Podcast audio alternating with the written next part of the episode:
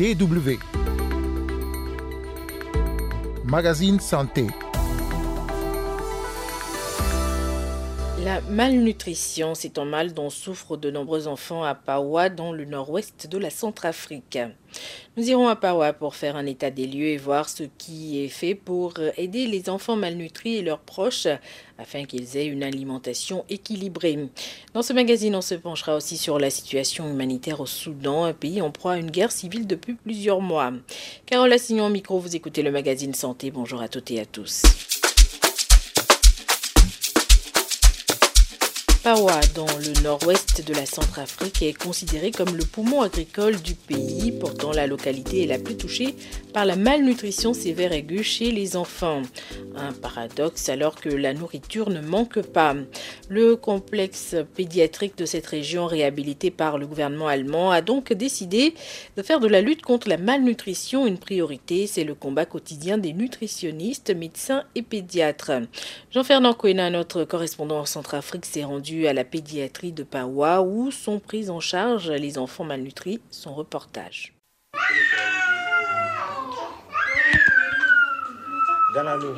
Malformation, perte de poids, fièvre et pleurs.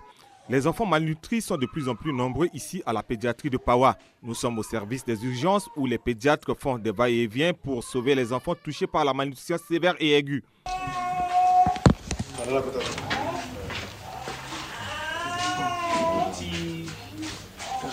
Le médecin-chef par intérim, Christian Bandaki, nous conduit vers l'internat. Ici, nous rencontrons Françoise. Elle porte sa fille de deux ans qui souffre d'une malnutrition sévère aiguë.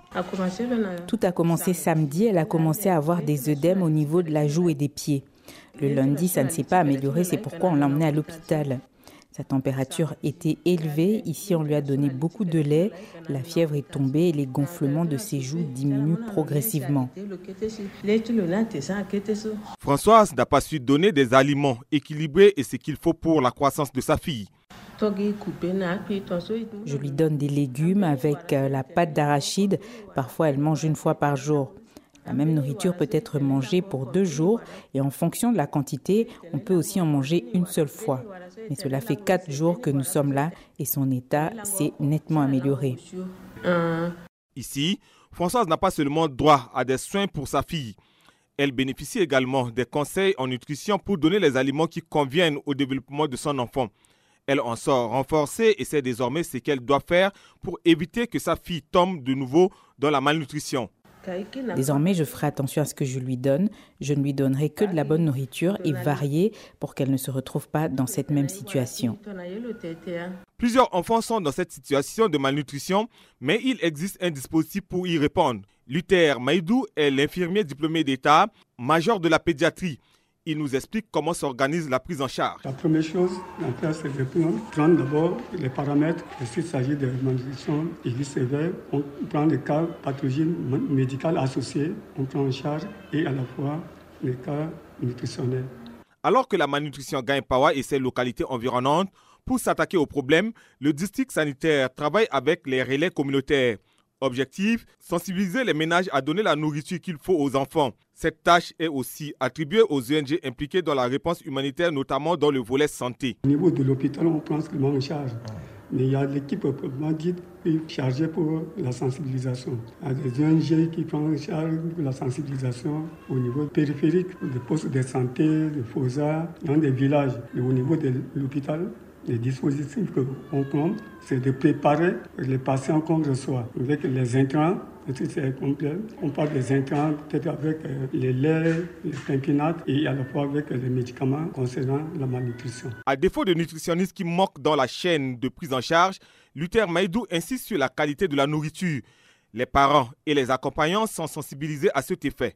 Faut conseiller la maman de bien préparer la nourriture avec euh, des variations de légumes, avec autres condiments d'associer et beaucoup plus former la maman ou l'accompagnant de suivre. Si en cas euh, de rechute à l'hôpital, on dit que voilà, on n'a pas pris normalement en charge le patient, Si la malnutrition s'explique par la pauvreté, ici à Pawa qui signifie cultiver la terre, la malnutrition est un paradoxe car l'agro-pastoral se porte plutôt bien dans la localité.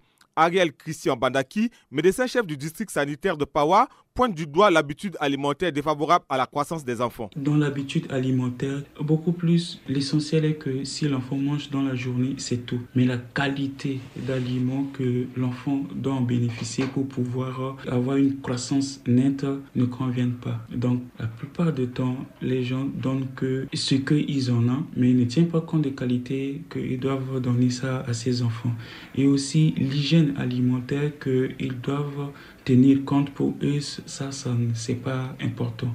Alors, du coup, avec euh, une habitude alimentaire qui n'est pas saine et aussi de la manière les parents préparent les aliments ne convient pas à la petite des enfants. Du coup, ça a un impact sur l'état sanitaire de ces enfants. Cette situation appelle à la mobilisation de tous notamment de l'UNICEF qui répond de façon spécifique dans la lutte contre la malnutrition. Ariel Christian Bandaki. Avec le soutien de l'UNICEF en partenariat avec le ministère de la Santé, nous a doté des intrants nutritionnels pour euh, soigner les cas de malnutrition aiguë sévère dans le district sanitaire.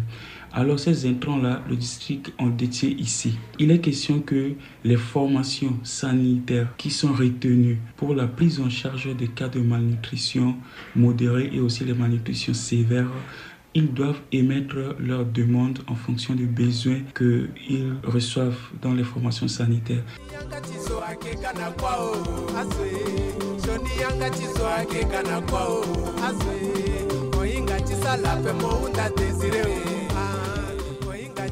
Pour pouvoir mettre un terme ou du moins se réduire la malnutrition, il ne suffit pas d'avoir en abondance de la nourriture, mais il est important de faire un tri et de manger équilibré en l'adaptant aux besoins du corps.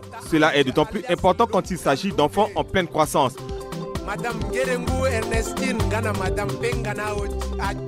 Jean-Fernand Kwena, Power pour la Deutsche Welle. DW le magazine Santé deuxième partie, on va se pencher à présent sur la situation humanitaire au Soudan, un pays en proie à une guerre civile depuis dix mois maintenant. Récemment, l'UNICEF, l'Agence des Nations Unies pour l'enfance, a averti que des dizaines de milliers d'enfants pourraient mourir au Soudan si l'aide humanitaire n'est pas considérablement augmentée. On revient donc sur la situation humanitaire dans le pays avec Claire Nicolet, responsable des programmes d'urgence de Médecins sans frontières pour le Soudan. Elle commence par répondre à la question du sous-financement. En décembre, l'OCHA estimait que seuls 33% du plan de réponse humanitaire était couvert. Claire Nicolet est interrogée par Sandrine Blanchard. n'est pas une franche réussite. Euh, donc euh, aujourd'hui, euh, c'est vraiment une réponse qui est très sous-financée. aussi bien au niveau des réfugiés au Tchad qu'au niveau de l'intérieur du Soudan. à l'intérieur du Soudan, c'est même, c'est même bien pire. Euh, non seulement c'est sous-financé, mais il y a très très peu d'acteurs en fait. Donc euh, très peu d'acteurs euh, humanitaires qui sont qui sont encore sur place et qui peuvent euh, opérer. Donc ça c'est vraiment quand même une inquiétude majeure. Dans les dans les camps de réfugiés, dans la ville d'Adré en particulier, ben, on, on, on, fait face à, à des problèmes très divers et, et, variés, mais notamment les abris, notamment l'eau. Donc vraiment il y a un très gros problème d'accès à l'eau. Euh, dans ces euh, dans ces camps. Euh, bon, à ce, aux soins de santé, on va dire que c'est c'est relativement couvert, mais mais par rapport à la population qu'il y a, puisqu'on parle de, de, pratiquement un demi-million de, de réfugiés dans l'est du Tchad, euh, ben c'est vrai que les, les, les, besoins sont énormes et aujourd'hui le financement euh, ne permet pas euh, d'atteindre d'atteindre voilà de, de, couvrir tous ces besoins. Le gros sujet qui nous inquiète c'est la nourriture puisque euh, le, le, programme alimentaire mondial est euh, largement sous-financé euh, pour l'année à venir mondialement, mais en particulier pour pour le Soudan et pour et pour le Tchad. Donc ça c'est vrai que c'est une grosse inquiétude parce que MSF par exemple va prendre en, en, charge la malnutrition, va prendre en charge les enfants euh, qui, ont, qui ont besoin effectivement d'être pris en charge, mais, mais ça, c'est les enfants les, les, plus critiques. Et après, euh, s'il n'y a pas de, nourriture une fois qu'ils rentrent dans leur famille, et eh ben finalement, la situation va continuer euh, encore et encore euh, à, se, à se dégrader. Et on a aussi euh, vu un taux de malnutrition très élevé chez les femmes enceintes et allaitantes. Euh, donc qui est vraiment le, signe classique d'un manque de nourriture. Donc c'est vrai que L'aspect nourriture aussi est une de nos grosses inquiétudes en plus de, de l'eau, euh, des abris et puis de l'accès à la santé. Et peut-être qu'on peut dire un mot aussi des, des médicaments de base, parce qu'on pense souvent aux blessés, euh, aux, opérations chirurgicales, mais il y a aussi des besoins euh, courants, euh, que ce soit des, des, petites choses, peut-être comme, comme l'aspirine, je ne sais rien, des pansements, ou aussi des traitements, par exemple, pour des gens qui auraient des maladies chroniques. Tout à fait. Donc c'est vrai que les, les, besoins ils sont à, ils sont à tous les niveaux et en fait euh, la population aujourd'hui euh, à l'intérieur du Soudan a très très très très peu accès euh, vraiment aux, soins de santé. L'approvisionnement est très difficile, donc il manque des médicaments à peu près partout. Et effectivement, quand vous avez une maladie chronique, vous pouvez vous pouvez bien sûr en décéder si vous n'avez pas vos médicaments. Donc ça c'est une réalité. On a vu des, des, gens arriver dans un état très grave de coma diabétique parce qu'ils n'avaient pas pu recevoir leurs médicaments par exemple. Euh, bien sûr, euh, il y, a, euh, y a toute la, la, problématique de paludisme aussi qui frappe qui frappe chaque année, voilà pendant de nombreux mois. Donc, on a vu aussi des augmentations très importantes, bien sûr, de de, ce, des patients qui arrivaient et puis qui n'ont pas effectivement tout ce qu'on met d'habitude en place dans la communauté, par exemple. pour avoir vraiment des, accès à des, à des soins de, de base. Donc effectivement, les, les blessés, c'est c'est une partie de la réponse, mais, mais c'est vraiment pas la plus grosse partie. Et euh, euh, effectivement, il ne faut pas oublier aussi euh, les femmes enceintes, les maladies chroniques, et puis bien sûr tout ce qui est pédiatrie, puisque les enfants de moins de 5 ans sont quand même les plus vulnérables. Claire Nicolet, merci beaucoup. Merci. C'est avec ces explications de Claire Nicolet, responsable des programmes d'urgence de Médecins sans frontières pour le Soudan, que prend fin ce magazine. Merci à Sandrine Blanchard pour l'interview et merci à vous pour l'écoute.